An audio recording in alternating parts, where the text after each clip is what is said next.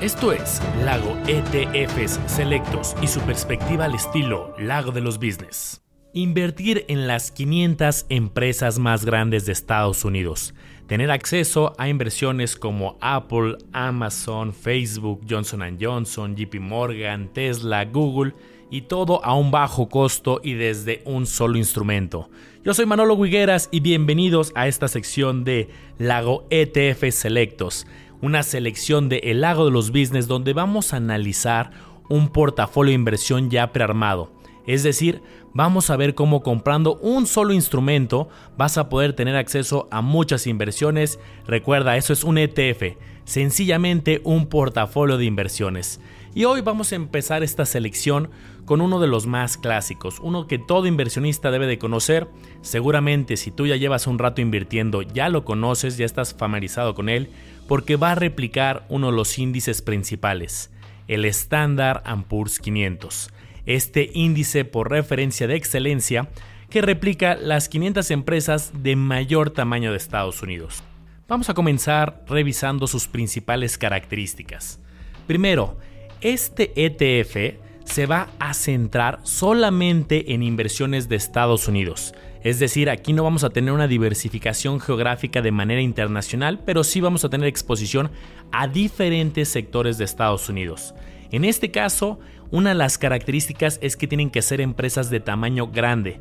No admite empresas chicas, pero déjame decirte algo. En la bolsa de valores no hay empresas muy muy chicas, no hay una pyme por ejemplo. Todas son empresas grandes, pero se va a centrar en las más grandes. Una de las ventajas que vamos a tener, y aquí te voy adelantando, es que lo vamos a poder comprar a través de estos vehículos que ya te comentaba que se llaman ETFs y es de los ETFs los principales que te voy a mencionar de los que tienen un costo más asequible. Fíjate la comisión que te van a cobrar por administración 0.03%. Tú cuando comparas otras estrategias que también te cobran una comisión por administración, vas a encontrar muchas en el mercado que te cobran incluso más del 1%. Aquí estamos hablando de 0.03%. Otra de las características importantes es que estas acciones, estas 500 empresas, van a representar el 80% del mercado de Estados Unidos. Hay miles de acciones en Estados Unidos, pero estas 500 son tan grandes que son abarcan casi el 80%. Una de las características, como ya te mencionaba, es que deben de ser empresas grandes. Y fíjate este dato. Tienen que tener un valor de más de 9.8 mil millones de dólares para ser parte. Este índice ya tiene mucho tiempo que tiene existencia, desde marzo de 1957. Las características importantes, se realiza un rebalanceo de manera trimestral, recuerda que las acciones van cambiando de precio en todo momento, y entonces este índice tiene una proporción de tal modo que las empresas más grandes, que son las más representativas del índice, tienen un mayor peso. Es decir, tú vas a invertir en 500, pero las principales vas a tener una mayor ponderación, una mayor exposición a ellas y trimestralmente se hace un rebalanceo para asegurarse de que tengas esta exposición sobre todo a las más importantes. Para poder entrar y formar parte de este importante índice, deben de tener utilidades positivas en el último trimestre y sumados los últimos cuatro trimestres también deben de ser positivos. Y bueno, vamos a darte ya nombres concretos. VOO o IVV, así los encuentras con estas siglas, repito, VOO o también IVV, van a ser dos de los ETFs que van a replicar este importante índice bursátil. Vamos a empezar también comentando acerca de los rendimientos. Déjame platicarte los rendimientos anualizados que han tenido en los últimos años. 2020, más 18.35. 2019 más 31.46, 2018 menos 4.42, 2017 más 21.78, 2016 más 11.93. Por ejemplo, de los últimos 5 años completos que se tienen, 4 han sido positivos y con ganancias bastante interesantes, hablamos de un 31, 21, 18%, y un año negativo con menos 4.42.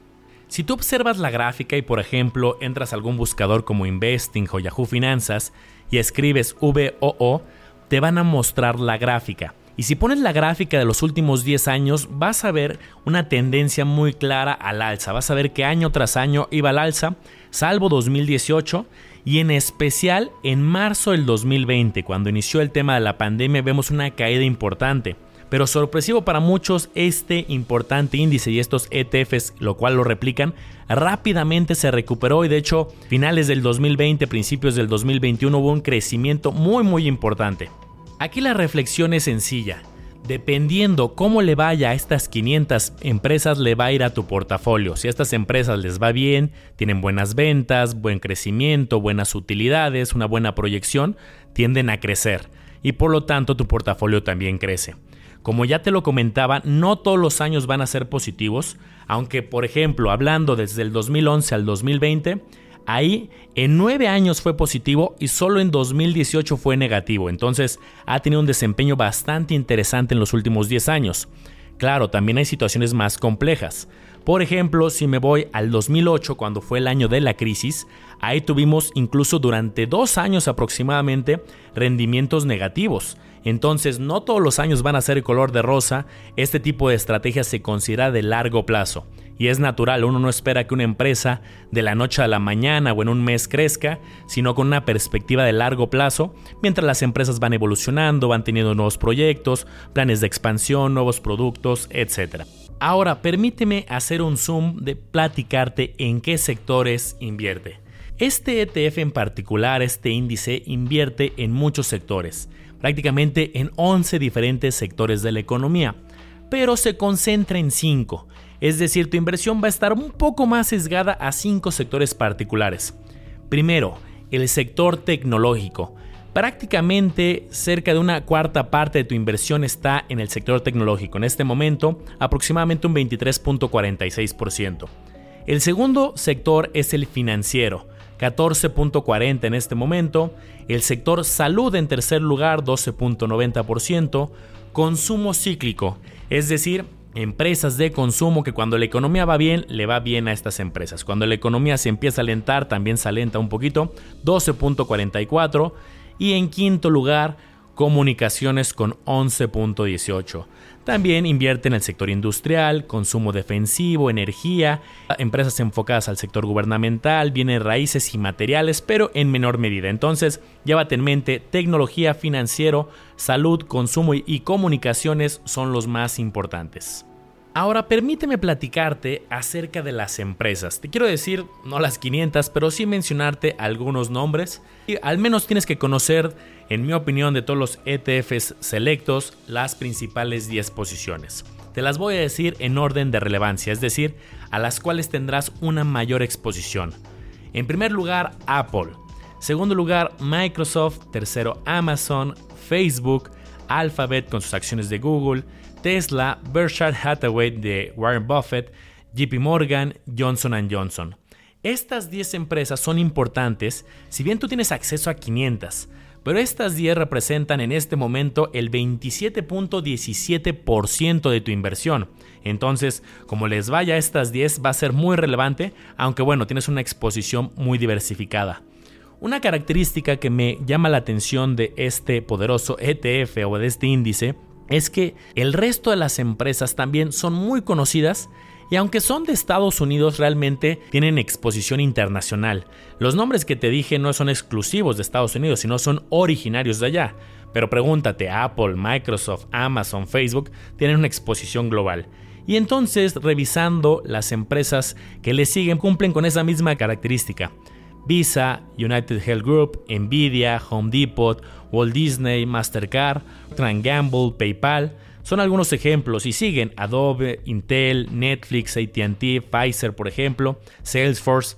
Entonces tienes acceso a empresas originarias de Estados Unidos pero internacionales porque son bastante conocidas, seguramente varias de estas las utilizas incluso en tu día a día. Otra característica que debes de conocer es que este instrumento, este ETF, también paga dividendos. Si bien y por lo general la mayor ganancia viene por la apreciación, es decir, tú compras el ETF con, la exposición a estas 500 empresas, esperando que suban de valor y lo vendas más caro en el futuro, pero también algunas empresas, recuerda, suelen repartir utilidades a los inversionistas de manera periódica, muchas de manera trimestral, algunas de manera anual, y entonces aquí también dentro de la política del ETF, por ejemplo, VOO, está repartir dividendos. Y el dividendo ha ido creciendo en los últimos años. Por ejemplo, si tú te vas a, ver el dividendo que pagaba en el 2010, pagaba alrededor de un dólar por cada título que tuvieras de este ETF. En el 2015 ya hablamos de 3.93. Para el 2020 fue de 5.30. Este dividendo ha ido creciendo conforme las empresas que lo conforman han ido pagando un dividendo mayor. Recuerda que hay un indicador que se llama Dividend Yield que básicamente compara el dividendo que ha pagado en el último año con relación al precio. En este momento, por ejemplo, con la información del 2020, el ETF tuvo un dividend yield de 1.54. Es un porcentaje relativamente pequeño con el potencial de crecimiento que ha tenido. Esta es la proporción del precio que ha repartido en forma de dividendo 1.54 pero bueno, también si vemos el crecimiento que ha tenido de apreciación, por ejemplo, en el último año al momento de grabar este video es de 40.95. Claro, está comparando un punto cuando estaba la pandemia el año pasado y ahorita ya está la recuperación en términos de la bolsa y por eso este rendimiento de 40.95. Pero bueno, ya examinamos varios años y vimos que no solamente es un tema del crecimiento de la pandemia, sino también en varios años tuvo un rendimiento positivo. Ahora una pregunta interesante es qué sigue en términos del Standard Poor's 500 y los ETFs que lo replican. Hay información que nos ayuda a tomar decisiones. Entonces, primero tenemos una economía de Estados Unidos que se está recuperando, esto comparado con la pandemia, el momento crítico que fue en marzo, abril, mayo, junio del 2020. Hubo muchos programas de estímulos para apoyar a familias, a estudiantes, a empresas y bueno, también vemos una recuperación donde la fuerza laboral se va recuperando pero con lentitud. Esto es una característica del desempleo. El desempleo para que se recupere no es de la noche a la mañana, es un tema gradual en lo que las empresas vuelven a contratar, vuelven a tener confianza, se va reactivando el consumo, entonces esta es una variable que históricamente después de una crisis que causó desempleo no se recuperan en unas cuantas semanas, sino pueden pasar varios meses o incluso pueden pasar años. Ahora, por otro lado, vimos un crecimiento atípico. Después de la caída que sufrió la bolsa en marzo del 2020, vimos una recuperación muy rápida. Muchos analistas en ese momento veían que la recuperación iba a ser muy gradual en muchos años y pasó algo muy atípico, un crecimiento muy rápido. Por ejemplo, ya te hablaba que de mayo del 2020 a mayo del 2021 hay un crecimiento ahorita de un año de más del 40%. Si bien muchas empresas, sobre todo el sector tecnológico, algunas cuantas del sector financiero pero con toque tecnológico como PayPal, algunas empresas del sector salud, de los principales sectores que tiene este índice, tuvieron un crecimiento muy importante y muy atípico. Aunque también, déjame confesarte, que tiene una cierta lógica. Observamos el nivel de ganancias que han tenido muchas de estas empresas, tuvo un crecimiento importante. Por ejemplo, si observamos las ganancias trimestrales que han tenido las 500 empresas que conforman este índice en el primer trimestre del 2021 superó a cualquier otro trimestre del 2020, del 2019, del 2018, es decir, fue un trimestre bastante bueno. Quiere decir que estas empresas o las principales generaron mayores ganancias y recuerda, era lo que te decía al principio, el precio de las acciones muchas veces debe de venir acompañado con un crecimiento de sus ventas y de sus utilidades. Y esto era de esperarse sobre todo en empresas muy enfocadas al Internet, al e-commerce, a la publicidad, donde muchas personas a raíz del home office, a raíz de estar más pegados en la computadora haciendo sus compras en lugar de hacer sus compras de manera física, por eso hemos visto muchas gigantes tecnológicas crecer en ventas, en utilidades y recuerda, estas son de las que tienen mayor peso dentro de este índice. Ahora, otro elemento que puede jugar a favor para algunas empresas y en contra para otras es el mayor avance en la vacunación en el caso de Estados Unidos. Esto es algo bueno definitivamente en el sentido que va a reactivar la economía y la salud de las familias, pero bueno, entonces habrá probablemente un cambio de patrón de consumo, ¿Se regresará otra vez a las tiendas físicas o continuará la tendencia de e-commerce y modelos online? Esto habrá que analizarlo para que hagas tu tesis de inversión acerca del futuro. Pero bueno, al momento de grabar este episodio, Estados Unidos lleva un 39.3% de avance de su población vacunada. 129 millones de personas ya con la vacuna en su modalidad completa. Recuerda que hay algunas que tienen que ser doble dosis. Y si lo comparamos con el avance del mundo que lleva un 5%, esto puede entonces también impulsar la economía de Estados Unidos, impulsar su comercio, reactivar su consumo y entonces será un índice a analizar que será interesante en los próximos meses y en los próximos años. Ahora, también hay elementos que le pueden jugar en contra. Ciertos indicadores para todos aquellos que les gusta ver ciertos múltiplos e indicadores fundamentales. Por ejemplo, si vemos el múltiplo de precio-utilidad o en inglés price to earnings, dado que este elemento tiene el precio como uno de los variables importantes para su cálculo, es decir, se podría representar como cuántas veces el precio estamos pagando por obtener las utilidades por acción y está en máximos, está muy elevado, pero bueno, esto también es lógico porque el precio ha crecido demasiado en los últimos meses. Otro segundo punto a analizar que puede jugarle en contra es el debate que está sucediendo en este momento para mayores impuestos corporativos a la renta variable, a las acciones que cotizan en bolsa y entonces lo que nos ha enseñado la historia, por ejemplo, en el 86, donde también se estaba legislando un incremento de impuestos, en esos momentos hay cierto nerviosismo y la bolsa fue a la baja. Entonces, esto también puede meter presión en los rendimientos en el corto plazo al menos. Otro dato sin lugar a duda importante fue la inflación y los resultados del crecimiento en los precios últimos tenemos datos inflacionarios de 4.20%, cuando si nos vamos a ver la historia de la inflación de Estados Unidos, se ha mantenido o muy cercana al 2% o incluso por debajo. Incluso vemos algún año como el 2020, veíamos un 0.6%, un 2019 1.80%, un 2018 2.4% y ahora un 4.20%. Entonces, esta es una de las variables que ha puesto nervioso al mercado, mirando también hacia otro tipo de instrumentos. Y asimismo hay que recuperar, aunque ya te comenté del avance de la vacunación y de la reactivación de la economía, aún hay un camino por recorrer. Por ejemplo, se tiene una tasa de desempleo con los últimos datos en Estados Unidos de 6.1%. Entonces habrá que observar la evolución para también ver cómo se va a reactivar el consumo y cómo las empresas van a ir creciendo a lo largo de los próximos meses. A mí en lo particular es un ETF que me gusta, un ETF que es base dentro de mi portafolio.